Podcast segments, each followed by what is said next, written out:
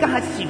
小高、菊池の小高カルチャー。この番組はアーティストでもあり、イーティストでもある小高祐介が文化人っぽくお届けする番組です。どうも、アーティストでもあり、イーティストでもある、小高祐介です。アシスタントの菊池です。よろしくお願いします。さあ、もうね、お正月気分なんて忘れて、めきめきと、バキバキと、ええ働いていかなきゃいけないんですよね。ええええそんな中ね、今回若干体調を崩されたというのも、はい耳に入りましたけれども、え頑張っていきたいなと。え そうですえね。ー今年2発目からこう、ちょっと弱った声だとね、うん。あのーなんか勢いがないなと思っちゃって。ねまあ無理はしないでほしいですけど、うんちょっといや、無理はしない。しない。なん任か。こう、気持ちや力は入れていきたいなっていう。うん。いや、まあ、うん。無理はしない。しないよしないよ。あなたは無理はしないよ。そうそうそう。無理はしないよ。えー、今回はですね、久々に音楽の話をですね、しようかなと思うんですがなるほど。まあ、お正月も存分に、存分に過ごされたかと思うんです。えお休みという意味ではないですよ。もちろんお仕事を中心だということは知っているので。でもまあ、それぞれ人々の、えーお正月を見つつ、正月を過ごされたと思いますが、そういう時に、聞きたいとか聞く音楽ってまずあります？お正月を過ごした時正に。月だからというか、まあ新年明けて早々、なんかこう、ちょっと気分を変えて、アーティストを変えてみるんですよとかね。うん。なんかジャンル的にはもう、あえてポップな曲中心に聴くんですよとかね。なるほどうね。ん、なんかこう、気分を変えたりします？やそういう。変えないね。もうその、例えば12月中旬ぐらいから聴いてて、あ、この曲いいなっていうのが、まあ、まだ聴けるなと思う曲をそのまま、年を越しても聴いてる感じ。そうそうそう。うん。なんかね、気分によって変えますね。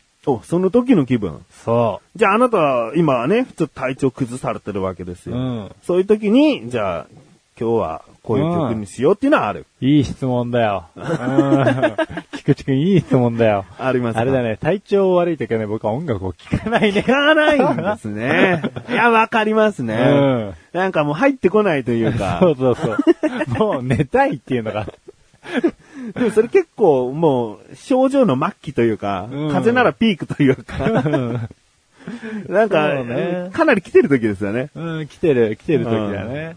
例えば、ちょっと風邪ひき始めたかな。って言って朝起きて、うん。でもまあこれぐらいの体調なら仕事行かなきゃって行くぐらいだったら、うん。なんか変化あります？なんかね、でもとりあえずね、歌がないやつにしますね。おうん。インストにしますね。それはやっぱりこう、余計な情報はちょっと控えるみたいな。うん。まあ、インストの方がかえって情報伝わりやすかったりもするんですけおどう、まあ、強いて言うなら、なるべく、後ろ向きなメロディーは聞かないように。なるほどね。うん前向きな。そうそうそうまあ、歌詞があれば前向きなっていう。そうですね。うんうん。割とアッパーなテンポの曲を聴いて、なんとか背中を押してもらうと。うん。うん。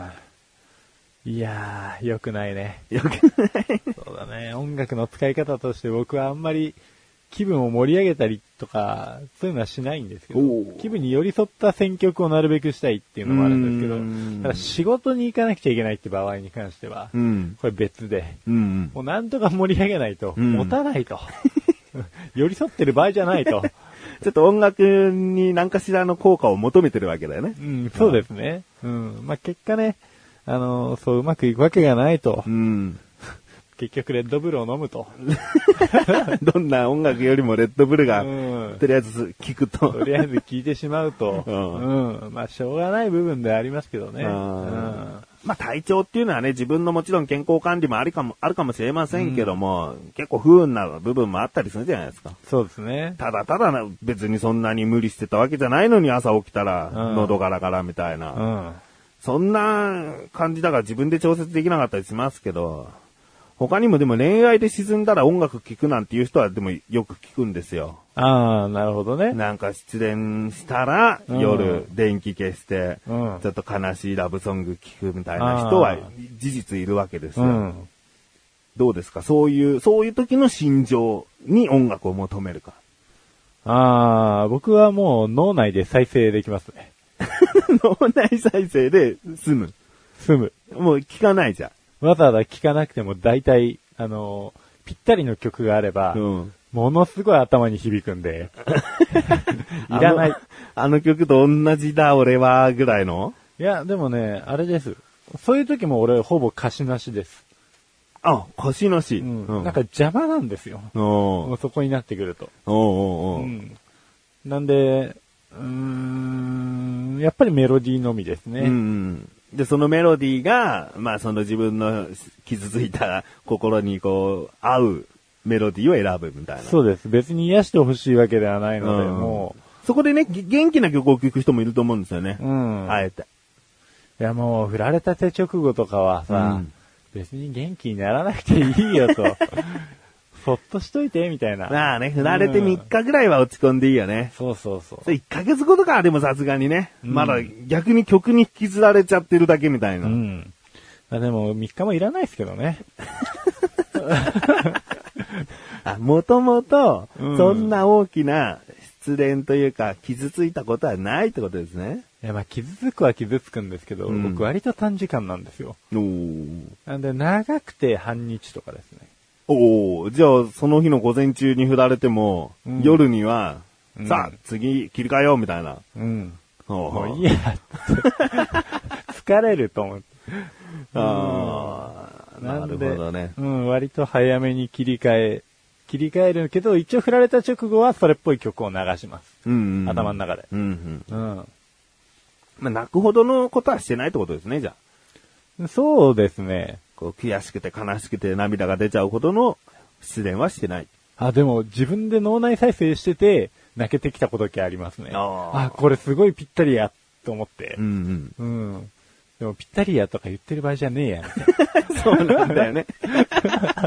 その時点で悲しみの集中力がないよね。な。うん、そうなんですよね。こっちの方が、みたいな。うんねえ。うん。だね、よくね、本当に失恋とかして、悲しい曲をすぐに聴きたがる人ってナルシストって言われてるみたいなんだようんね。そういう風にちょっと思う、なんか、なんかのテストで、うん心理テスト的なものでうんうんうん。言われてて。いや、でも毎度思うんですけど、歌詞邪魔じゃないかなって思いません？歌詞はね、確かに、あの、まあ、A メロなんとなく詩的な感じだから合ってるかなと思うけど、うん。サビになって一気に、いやいや、こんな展開になってない僕の恋はみたいな。そうなんですそういうのあるよね。展開ものとか、うん。あとは気持ちの主張が激しいやつとかですね。うんあとはまあ誰か知らないけど震えちゃうやつとかいるわけでしょ、ん。なんかもう大変だなと。なんかもうちょっと自分サイズのものにうん。自由に侵釈できるうん曲が欲しいなって思うと、やっぱりインストになっちゃうんですうん。よなるほどね。うんああはあはああそうかもしれない。うん俺はできるだけ詩的なものを選んできたかもしれない。ああ。こうじか自分の解釈次第で合うかなっていうのを探す。そうそうそう。でうんもそれをストックしとくのも悲しいじゃないですか。なんでる前提やねんと。そうだね。うんうんあの、年末かクリスマスかにこう寝込んだ時があって、あその時に牧原紀之さんの、まだ生きてるよっていう曲を、あれ年の瀬に寝込んじゃうよね、うん主人公の歌なんだあ。けど、はいはいはい。あ合ってるな合ってるなって聞いてるんだけど、うんどっかこうね、本当に合わないと一気に遠くなっちゃうね、その曲がね。うんそう、なんか、割と状況説明がマッチしてる段階はいいんですけそど。う、マッキーは特にね、細かく言うのよ、うん。状況を。うんうんそうね、気持ちが噛み合わなかったりそれでするとさ、なんか、うーわーみたいな、うん同じ状況でも違うじゃんみたいな。うんなんか、ね、遠くなっちゃうっていうのはもう結構適切な言い方だと思いますけど、うんそういうことだと思いますわ。寄り添ってた分ね。あそうそうなんか近い。この人と全く同じ体験をするのかもって思った分ね。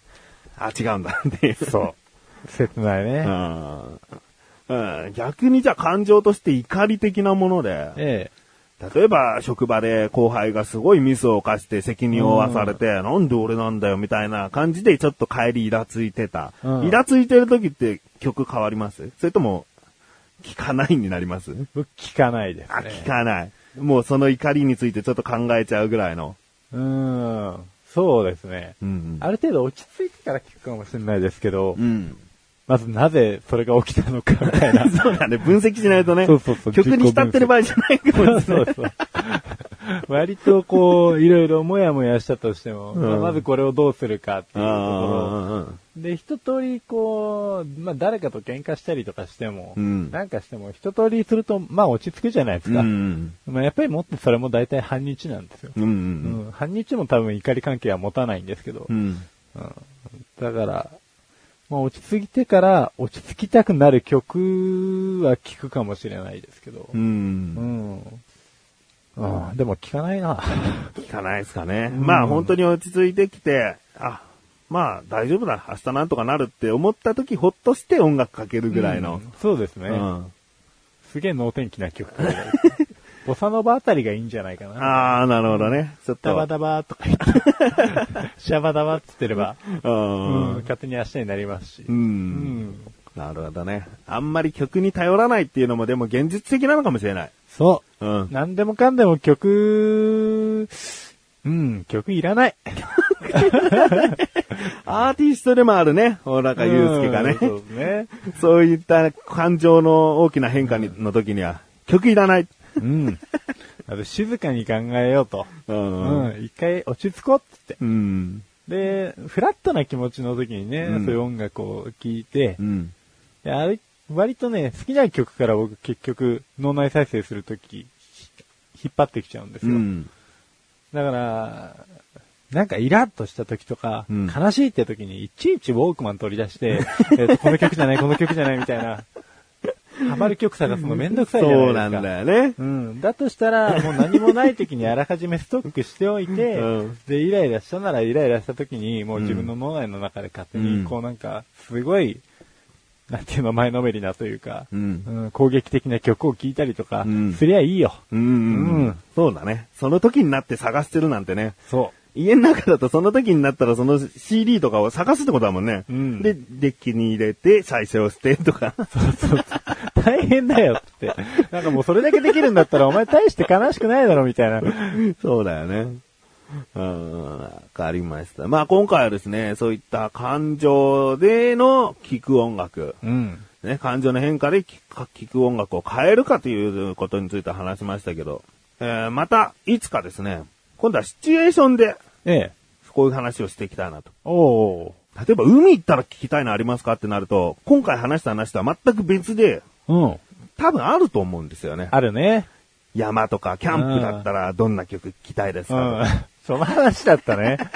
やりたかったのは。うん。まあいいんです。今回は感情によってですから。感情によってですからね。うんまあ、いつかはこう、シチュエーションによって聞きたいもの。そうですね。海外旅行行った時とかね、うん。飛行機乗ってる時とか、うん。そういう時に、まあ、聞く音楽はどうですかという話してみたいと思います。そうですね。ということで、この辺で一旦、CM です。俺はケビン・ホワイト刑事だ。日夜凶悪な事件を追いかける中朝一杯のコーヒーだけが心休まる至福の時間だ。よホワイト。朝からしけた面してんな。こいつはブラック。情報屋だお前こそ一段とやかましいじゃないか。オウムでも飲み込んだんじゃないのか。そのオウム様からプレゼントがある。いいニュースと悪いニュースだ。どっちからどっちでもいい。そういうの選べよ。じゃあいい方だ。はいよ。例の組織のアジトを掴んだ？これが地図だ。でかした。で悪い方は？あー白黒つけないラジオってのは？確かに悪いニュースだ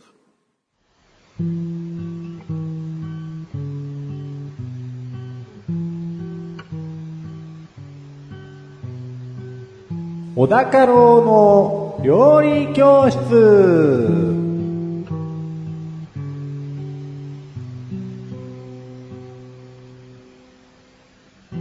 このコーナーは、料理研究家の高郎先生に食についてあれこれご指導していただくコーナーです。ちなみに番組内で料理は一切いたしません。先生よろしくお願いします。よろしくお願いしまそれでは今回の料理、食材、テーマ、教えてください。す。たら、タラ。おー魚辺に雪。タラ。たら、いいですね。たらちゃんの。タラちゃん、タラちゃんのタラもおそらくそこでしょう。そうですね。ええうん。まあ、白身魚の代表ですね。そうですね。うんあのー、小高家ではですね、昔からこう、湯豆腐やるときにね、うんうん一緒にタラも茹でてね。そうですね。菊池家もそうですねう。ん。湯豆腐にはタラ入れますね。のタラの食い方が一番好きですわ。おお、んじゃあ、あの、鰹節や醤油やらをつけて食べるって感じですね。そうそうそう。ピチャッとつけて、ああ、うまいね、タラだね、つって。うん、食べてるわけですね。おおうん。え、湯豆腐出てしまいますと、今回大丈夫ですか？なんかタラ、あんまり伸びない気がしてるんですが。いや、もう全然伸びなかないかな。おじゃあもう今回は聞き応えがありそうです。うん。そう言われちゃうと困っちゃうんだけどね。うんだね。いや、いお願いします。はい。じゃあですね、タラっつうのはですね、うん。日本近海では、こう、北日本沿岸にですね、うん。マダラ、スケトウダラ、おコマイの3属3種が分布すると。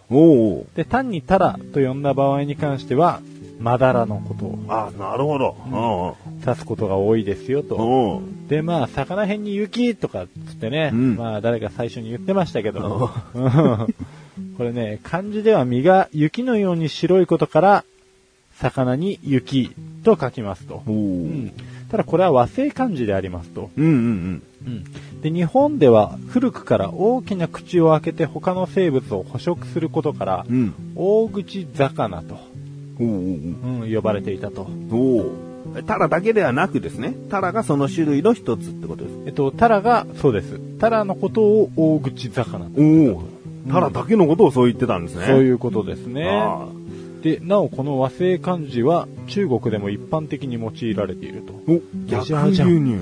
そうですよ。逆輸入ですよ。逆輸入でこんな感心されるとは思わなかっレッスンレッスン1行きましょうた。か。はい。レッスン 1! タラは大口魚とも呼ばれていて、タラの漢字は和製漢字、そしてその漢字が中国に伝わっているよですね。ですね。ああのチャイナに、チャイナにう。ん、伝わってるわけですよ。うん。チャイナ好きですか？チャイナはもう大好物ですよ。ああ、本当ですか？チャイナ大好物。チ 料理、料理じゃなくて、もうチャイナの国がですか？ャイナの国が。いや、僕はあの、国が好きっていうのいうことで言ったら、好きじゃない方に今はありますね。ああ、なるほどですね。うんでも人、人一人を見て、ええ。中国嫌いなんでとは絶対に言いませんね。なるほどね。国をうん見てです。なるほど。いやー、助かりましたわ。助かったんですか？いや、ちょっとね、尺の調整しようと思って。ちょっと中国どう思ってんのかなうんまあ、これはね、あの、うん結構ありますからね、料理教室ね。そうですね口が喋ってる時は小高祐介がこうタブレットを結構操作してる時多いですからね。そうそうそう。ちょっとここ編集しようかなとか思って、今ピッピ触ってたんだけど。はいはい。あのー、あとタラに関してなんですけれども、また名前の部分なんですがね。うん。あのー、非常に貪欲なことから、うん腹いっぱい食べるという意味の副詞、たらふくおという漢字がありますけれども、たらふくって、うん。まあ、ひらがなでの認知が高いと思うんですけど、漢字で書けるんですね。たらは、魚辺に雪ですわ。で、服は腹ですよと。で、たらふくですね。まあ、大口魚と呼ばれているところからもあったと思うんですけれども、なるほど。まあ、満足して腹が膨れますよ。うん。で、えー、たらを当て字とする説があるよと。なるほど。う。うんんいうことで、たらふくというご言葉がありますと。うんうん。いやもう本当大、大口だけに大食いな魚って意味があって。そういうことです。うん。ちなみにこのタラを解剖すると、うん。必ず少なからず、えー、胃潰瘍の病巣が認められると。おううん、これがこの過食によるものだとする説が多いよというのを、まあ、魚類の学者のエッセイなんかにも書かれているというところで相当食うと。俺らも食うけど、タラもすごい食うと。なるほど。親近感が湧きますね。そうです。ね。雑食って感じですね。じゃあレッスン2いきまーす。はい。レッスン2。たらふくという漢字は、魚のタラの腹と書いていて、まさにタラは大口の大食い魚なんだよですね。ですね。えうん。ということでですね、じゃあ、そのタラを使った料理は何があるのって話でねえ、うん。まあいろいろ出てきましたけれども、まず、タラチリなどの鍋料理、はいはい。えー、棒タラなどの干物、干物。うん。あとはフィッシュチップスのような揚げ物。あー。白身魚のフライってタラが多そうですもんね。そうですね。ええええで、あとはかまぼこおおよび魚。肉ソーセージなどのうんうん。連製品。あとはですね、これ僕聞いたことないんですけど、バカラオバカラオっていううんものなんですか？っていう塩蔵品っていうのがあって、うん。まあなんでしょうね。塩蔵品っていうぐらいだから、おそらく、うーん、塩漬け系なんでしょうけど、おお。うん。まあ保存が効くものでしょうね、おそらく。うんうんそれ以外にも肝臓から肝油を採取できると。うん。うん。あとはオイル漬けにしたものはコッドレバーとして缶詰にされてますと。おお。うん。また、スケトウダラの卵巣はタラコ。うん。マダラの清掃は白子。うんうん。胃は韓国料理の食材のチャンジャちゃんじゃー。うん。舌はノルウェー料理の食材。おお。うん、ムニエルにして食すものもあると。いや、すごいですうね。んもうですね、これだけいろんな部分が 多様に食える魚も珍しいと。もう、どこも食い尽くしてやるっていう。どこも。人間が怖いんですけどね。いやいや、だって、もう胃潰瘍になってる胃をですよ。韓国ではもうチャンジャにしちゃうし。じゃあにしちゃうと。うんチャンジャも塩蔵品なんでしょうかね。うん、だからもうすごく、えっ、と、タラっていうのをですね、いろいろネットで検索すると最初の文言に必ず重要な水産資源ですよと。おうん、まあ確かに一匹の魚でこれだけいろいろ食えるとなれば、うんそれは重要でしょうよと。ううん、ん。いうことで、超人気が高い魚であると。なるほいうど。ことが今回言えますよと。なんなんか最初に湯豆腐出たらもう話すことないんじゃないですかと言った僕が恥ずかしくてたまりませんよ。本当にね。ええ。全然あったじゃないですいか。やーもうね、でもこれっきりだよ。これっきりだよ。もう次はない。ちくわとかかまぼこ行っちゃったらね、もう日本はさつま揚げとかもうどんだけすり身に頼ってるんだってことですからね。そういうことですよ。どれだけでもすれちゃいますよ。えー、レッスン3いきます。はい。レッスン 3! もうタラはとにかく、もうすべてが人類の食べ物の資源として重宝されていくべきものですよ。ですね。そういうことですうね。ん。もう、タラに関して調べればですね、枚挙にいとまがないんですけれども、うん。まあ、今回ね、レッスン4で言いたいことがあるとすれば、お、レッスン 4! はい。あの、白子焼きが美味しい。美味しい。うん、美味しい。これ最初に言った湯豆腐が美味しいぐらいのレベルと同じですかそうね。ですね。まあ、あの、一回だけ白子焼き食ったことがあってね、はいはいはいうん、なんか、フグの白子を前に僕別の機会があって食った時があったんですけど、まあ、フグの白子の方が美味しかったんですけど、うん、なんかね、だいぶ形が違うなと思って。形違いますうね。ん、白子の形が違うなと思って。で、なんかね、多分これと同じような作り方なんじゃないかなっていうのをクックパッドのレシピ、レシピを見てて、うんおって思ったのが、うん。なんかもう本当にフライパンで普通に焼いてるんですよ。うんバターでジーってやっおてう、で、最終的にのの字型に醤油をビーってかけうんてっていうシンプルなやつなんですけど、確か結構美味しかったような気がするんですよね。おーうん。それはタラですよね。タラの白子ですね。なんで、まあ皆さんもタラの白子が手に入ったぞなんていう機会がね、うん。この1月にめでしめでたくもあるのであれば、うん。まあちょっと焼いて食えと。そうですね。大体がこう、汁物に入れてしまうことが多そうですから、うんうんこうシンプルに焼いて醤油で食べるっていうのはいいかもしれそうでませんね。すね。うん。食感はあれですかね、マシュマロ焼いた時に似てる気がするんですけど。ああ。食感だけですよ。こうちょっと、ちょっとパリ感がありません、うんしっかり焼くと。しっかり焼くと周ね、まあ、しかもちょっと小麦つけたりとかもするんで、若干パリッとするんでしょうけど、でも中はトロッというタイプですよ。ね。うん。なるほど。まあ、フグを出されるとね、僕はフグの白子は食べたことないんでね、そっちも気になっちゃいましたけどねい。や、でも風もね、結構外パリ、中トロだよ。とろ具合が違います？トロ具合はちょっと違う。濃いっていうか。濃い。めっちゃ濃いし、めっちゃ濃いね。おーめっちゃ濃いしか言わないわ。うちの姉ちゃんやけどしてた。あーってなった。あ、かわいそうって思いなこれから出てくるフグ料理全部やけどのせいで、ちょっと痛い思いをしながら食べるんだと思いながら。なるほど、うん失礼かもしれませんが、お姉ちゃんはタラの方がお似合いだという。そうですね。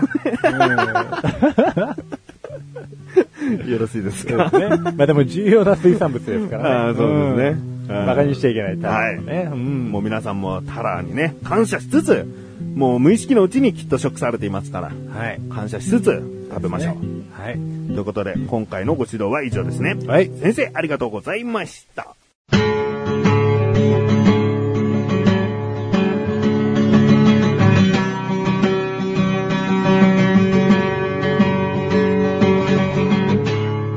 エンディングのだかは。はいということで、第126回も終わりを迎えようとしております。はい、はい、はい。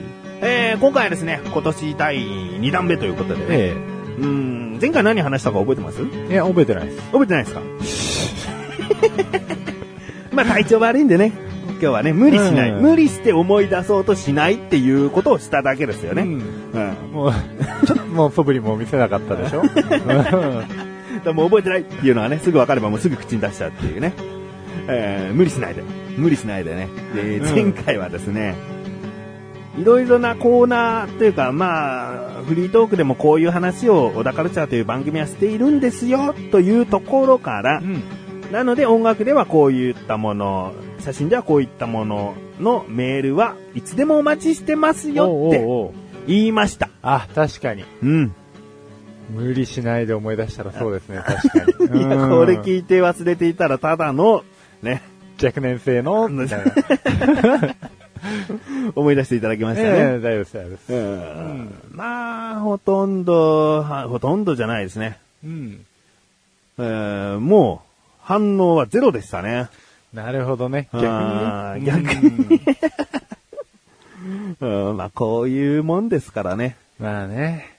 前々から聞く前から音楽について質問や疑問あったんですよなんていう人はね、うん少ないですからね。そうなんですよ。今後、小田カルチャーと共に生活していただけるときっと、あ、うんこんなこと小高祐介にぶつけてみたいなっていうね。なるほどね。うんうん質問や、まあ、あの、いろいろね、前回募集したんでね、えー見つかればいいなと思ってうますよ。ん。